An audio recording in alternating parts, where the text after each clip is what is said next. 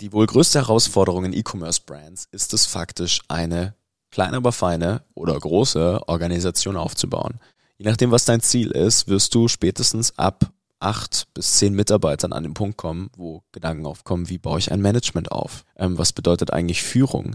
Welche Mitarbeiter brauche ich in welcher Reihenfolge? Welche Talents brauche ich? Welche Skills sollten diese Personen mitbringen? Und wie ja, sieht eine Rollenverteilung und letztlich ein Org-Chart innerhalb so einer E-Commerce-Brand aus. Das ist mit die größte Herausforderung, würde ich sagen, auch aus äh, der eigenen Herausforderung, die wir hier bei Ecosa haben, jetzt so seit den letzten eineinhalb Jahren, die es zu bewältigen gilt, nachdem man Marketing, Sales, Product, Supply Chain, Finance und so weiter gemeistert hat.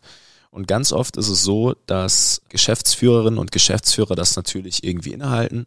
Die bringen all diese Talente mit, schaffen das auch alles wunderbar und jetzt gilt es, das Thema irgendwie an ein Team abzugeben und zu delegieren, Stück für Stück. Und das ist ein Prozess, der dauert ganz oft ein bisschen. Und der erfordert natürlich, dass man die richtigen Talente in der richtigen Reihenfolge findet. Und äh, wie wir das sehen und wie wir das jetzt in 200 Marken beobachten durften, was funktioniert hat, was weniger funktioniert hat, das möchte ich dir heute mal teilen. Und auch die Philosophie, die wir hier bei Ecosa leben, um diese Themen irgendwie sauber strukturiert und vor allem nachhaltig richtig gut auf die Kette zu bekommen. Eine Sache ist tatsächlich sehr wichtig zu verstehen, unabhängig davon, ob du dein Unternehmen mal verkaufen möchtest oder nicht. Es lohnt sich immer, gewisse Exit-Strukturen aufzubauen. Und wenn man ein Unternehmen verkaufen will, dann ist das meiste, was einem der Käufer fragt, A, ist der, der Geschäftsführer noch operativ involviert und B, ist Marketing und Sales in-house. Das sind die zwei wichtigen Themen. Ja, Abhängigkeiten von Agenturen, generell das klassische Agenturmodell, wer hier schon ein bisschen öfter dabei ist, sollte man sich bewusst sein, dass das nicht mehr so funktioniert im E-Commerce wie vor vier, fünf Jahren, auch wenn sehr viel in der heutigen Zeit noch das Gegenteil gepredigt wird.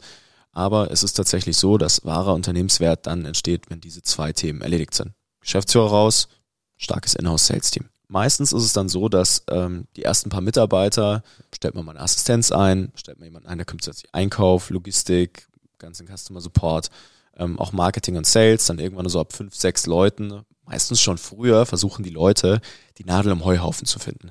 Ja, es geht dann so ein bisschen los mit, ich brauche jetzt den, den einen Performance-Marketer, der Media Buying und Creative Strategy und alles eigentlich parallel innehält, das ist sehr, sehr schwer zu finden. Das ist, wie ich sagte, die Nadel im Heuhaufen und meistens bezahlt man die Leute dann mit 70k im Jahr ähm, Bruttogehalt und äh, das ist in dem Stadium, wo man sagt, fünf, sechs Mitarbeiter, ähm, meistens für eine E-Commerce-Brand sehr, sehr schwierig irgendwie zu tragen, von der Profitabilität her und gerade wenn man noch weiter am Wachsen ist, was schon zu den ersten Problemen führt. Also es ist zu früh Verantwortung zu delegieren, die eigentlich bei der Geschäftsführung liegen sollte, wie zum Beispiel das Media Buying und die vergebene Suche nach der Nadel im Heuhaufen. Das ist der erste große Fehler, ähm, was wir ganz oft sehen.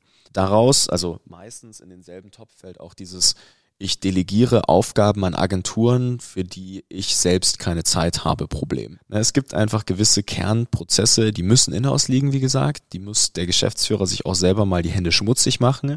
Ähm, das hört auch nicht auf bis zu den ersten achtstelligen Umsätzen, dass man da einfach die Disziplin an den Tag legen darf, diese Dinge einmal zu lernen, bevor wir uns jetzt gleich über diese Themen ähm, unterhalten, wie man es denn anders angeht.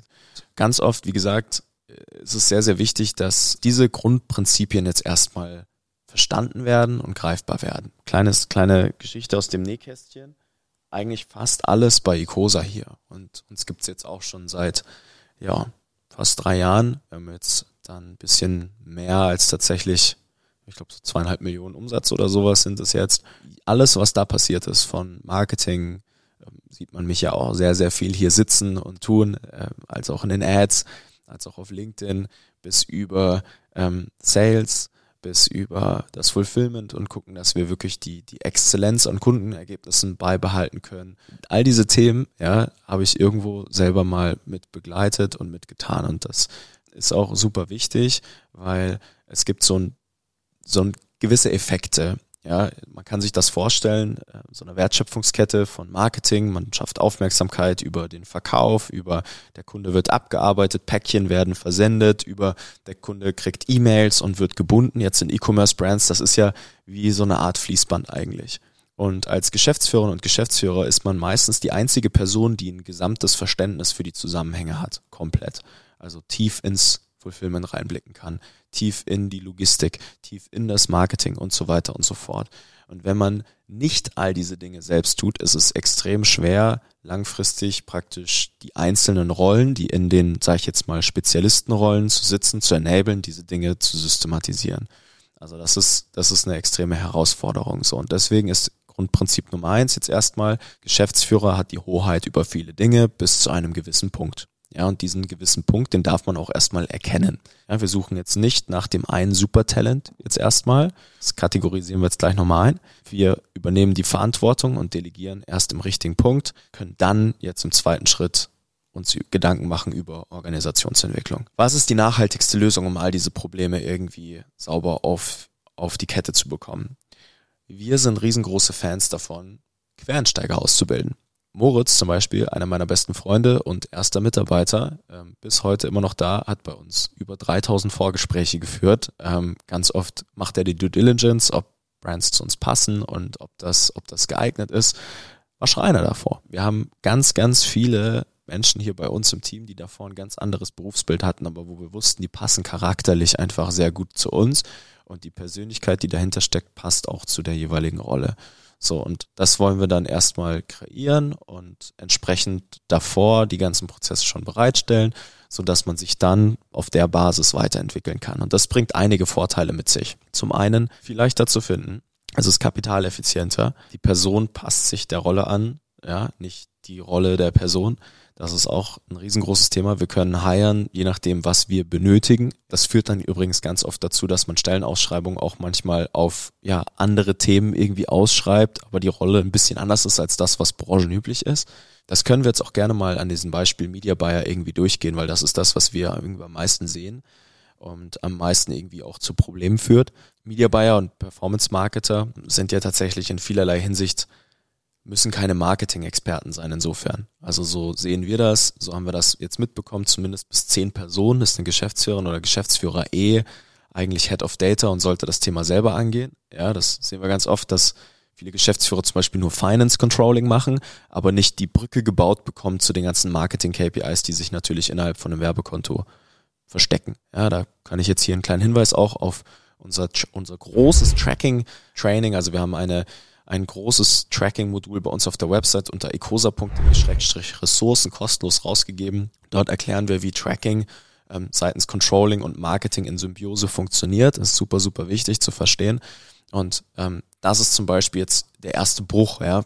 Geschäftsführer kann Finance Controlling, versteht irgendwie ganz viel von Product und Supply Chain und, und Finance und Deckungsbeiträgen und eine BWA, aber schafft es nicht praktisch die Brücke zu bauen in das Werbekonto. So, und ähm, das ist jetzt erstmal Geschäftsführerverantwortung. So, wenn das dann mal da ist, ähm, dann findet man dann relativ schnell heraus, wenn die Brücke gebaut ist, ähm, dass auch hier noch eine zweite Brücke nicht notwendig ist und das ist zwangsläufig zu den ganzen kreativen Themen, also welche Werbeanzeigen notwendig sind und so weiter und so fort. Also ein Media Buyer in unserer Welt muss jetzt nicht zwangsläufig gleich der krasseste Creative Strategist sein. Ja, der gibt zwar Hinweise und sagt, was funktioniert und was nicht funktioniert und reportet das auch sauber, aber muss jetzt nicht die Person sein, die die neuen Skripte schreibt. Das kann man dann früher oder später schon mal hiren. Das ist auch eine sehr sinnvolle Sache, wenn man dann wirklich mal einen richtigen Team Lead oder einen Manager einstellen möchte für dieses Thema Performance Marketing. Aber bis dahin tatsächlich ist es eigentlich ein reines Zahlenspiel. So, das bedeutet, wenn wir jetzt mal die Rolle des Media Buyers als jemanden, der eigentlich nur zahlen können muss, isoliert betrachten, ne, ist da ein wunderbarer Persönlichkeitstyp, wenn man mal so den Myers-Briggs-Test anguckt, wie zum Beispiel der Exekutive, geeignet, der eigentlich nur relativ systematisch anschaltet, was funktioniert und abschaltet, was nicht funktioniert, in einer ganz einfachen Variante. Und reportet, was im Prinzip die Menschen um ihn herum mehr produzieren sollen und sagt, was weniger gemacht werden soll. Also es ist ein Datenanalyst eigentlich. Und äh, das lässt sich innerhalb von drei Monaten ausbilden. Da gibt es super tolle Menschen, so die in anderen Berufsbildern stecken, jetzt gerade, ähm, die sich als Media Buyer wunderbar eignen würden, ja, die vielleicht zuvor irgendwo was anderes gemacht haben, die man in diese Rolle sozusagen reingeben kann. Und dann trennt man das voneinander etwas. So, die Person kriegt dann Google Ads an die Hand, Meta Ads, lernt äh, gegebenenfalls so ein bisschen wie alle anderen Kanäle und auch das Controlling funktionieren bis runter auf den Deckungsbeitrag und kann anfangen, Marketing zu controllen und die Creatives, die von einer anderen Person am Fließband erstellt werden, sauber einzubuchen und entsprechend neue Themen zu briefen. So, und damit lässt sich eine Wertschöpfungskette und das Fließband auch wieder aufbauen, von dem ich gesprochen habe, sodass dann zum Beispiel, also meistens zweite, dritte Person, die wir heiren, ist dann meistens sowas wie ein Creative Strategist, jemand, der konstant Content kreiert. Ja, das ist eine sehr wichtige und auch essentielle Aufgabe, ne, während der Geschäftsführer, die Geschäftsführerin noch das Media Buying selbst innehält, ist es tatsächlich so, dass dann Thema Content Creation aber delegiert werden kann schon, ja. Ähm, die Person muss kein Media Buying wieder können, ja. Also das sind so diese, diese Nuancen, wo wir sagen, da bewegen wir uns in eine Richtung, wo der Creative Strategist nicht ohne den Media Buyer kann, der Media Buyer nicht ohne den Creative Strategist. Und so baut man eine wahre Wertschöpfung auf. Und wenn dann jemand noch reinkommt, der CRM, also das ganze Bestandskundenthema, E-Mail-Marketing, Community Management, auch irgendwo ein bisschen Community ähm, ja, aufbauen innehält ähm, und die Dreierreihe an, an Rollen irgendwo steht, dann haben wir schon eigentlich das Team aufgebaut für Eight Figures. Und das verstehen viele nicht, wie effizient das laufen kann, ähm, wenn man nicht versucht, die eine Nadel im Heuhaufen zu finden. Im Anfangsstadium, sagen wir, bis zehn Mitarbeiter, muss das jetzt niemand sein, der ultra, mega, super, duper krass ist. So.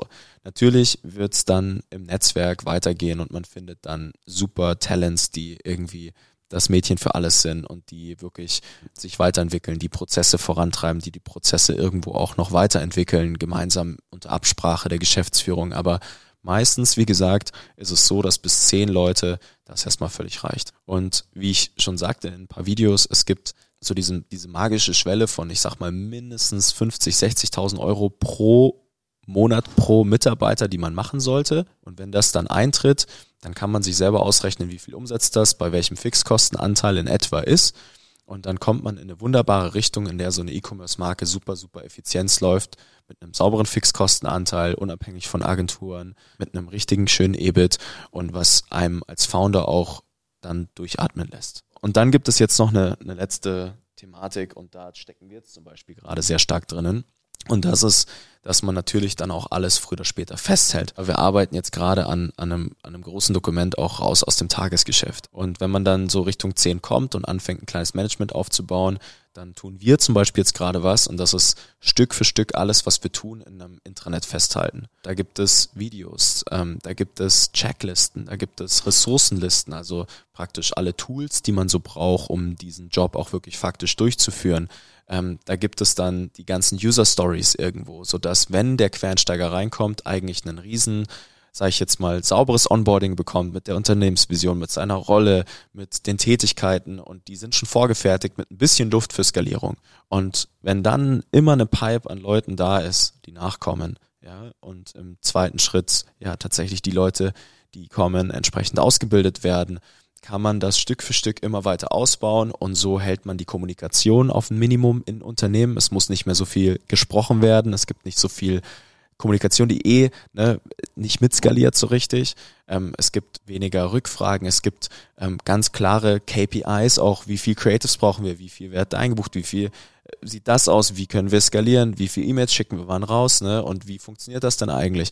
Und das ist das, was wir auch unseren Kunden zum Beispiel bereitstellen. Also bei uns gibt es ein riesengroßes externes Intranet, auf das haben zum Beispiel Mitarbeiter Zugriff. Dort können sie sich selbst ausbilden und damit kriegen wir Quereinsteiger praktisch ausgebildet und platzieren sie danach in den Brands. Und das ist ein Riesenhebel. Also das ist auch der Grund, weswegen ja wir etwas kapitaleffizienter arbeiten können als viele andere und auch mehr PS auf die Straße kriegen als viele andere, weil wir halt enorm große Blöcke in so einer BWA aushebeln, indem wir diese Kapitaleffizienzen irgendwie hinbekommen. Und das gab's halt jetzt in Deutschland noch nicht so viel. Das ist äh, faktisch eigentlich ja mit einer der wenigen Lösungen, die da so da sind. Das ist, wie wir bei ICOSA hier Organisationsentwicklung betrachten. Dementsprechend war das jetzt erstmal so viel zum Thema Organisationsentwicklung in E-Com-Brands. Wenn dir das gefallen hat, Daumen hoch. Ansonsten schreib gerne mal ein, zwei Comments hier in die Kommentare rein. Ich wünsche dir ganz viel Spaß. Ansonsten check gerne auf unserer Website mal die Ressourcenseite aus. Da sind die ganzen Inhalte drauf. Bis zum nächsten Mal. Dein Nico von Ecosa.